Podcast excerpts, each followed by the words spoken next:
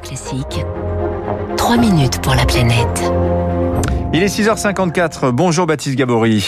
Bonjour Dimitri, bonjour à tous. ExxonMobil a présenté la semaine dernière sa stratégie climat. Le géant pétrolier américain va se concentrer dans un premier temps sur le captage et le stockage du CO2. Cette technologie, de plus en plus de groupes investissent dessus afin de réduire leur empreinte carbone. Et ben c'est le cas en France aussi avec le groupe Total. Euh, oui, le pétrolier français consacre chaque année 10% de son budget pour la recherche et le développement à ces technologies de captage et de stockage.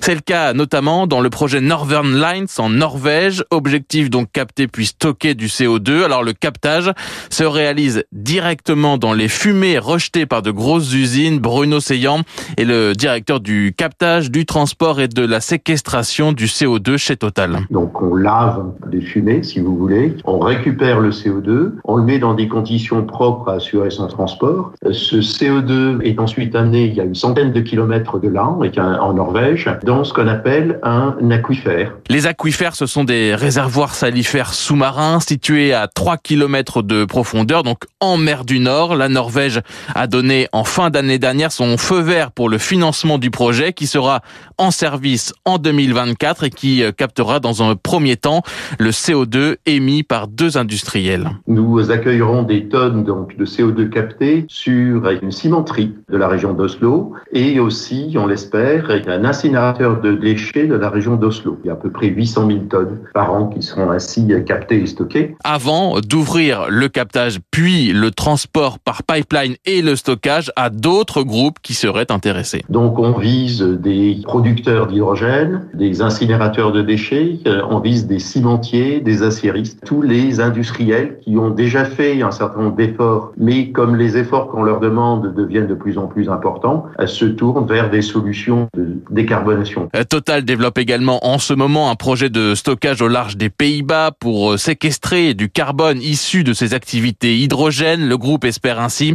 euh, stocker entre 3 et 5 millions de tonnes de CO2 par an en 2030. Des techniques donc qui ont le vent en poupe et dont le potentiel est important selon Samuel Marr, directeur de recherche au CNRS à l'Institut de chimie de la matière condensée de l'Université de Bordeaux. On émet pratiquement 40 milliards de tonnes euh, de CO2 par an. Au niveau de l'ensemble des sites qui sont connus et potentiellement utilisables, on arrive à quasiment 20, 20 milliards de tonnes donc qui pourraient être stockées d'ici 2050 dans le sous-sol. On reste sur du théorique, hein. mais euh, ça veut dire qu'on pourrait diminuer de moitié, enfin traiter de moitié nos émissions d'ici 2050. Il y a deux stockages possibles hein, pour le CO2, le offshore comme le fait euh, Total, mais il y a aussi le stockage en couche géologique profonde, donc dans le sous-sol. Alors cela pose des questions évidemment d'acceptabilité pour les populations qui vivraient à proximité.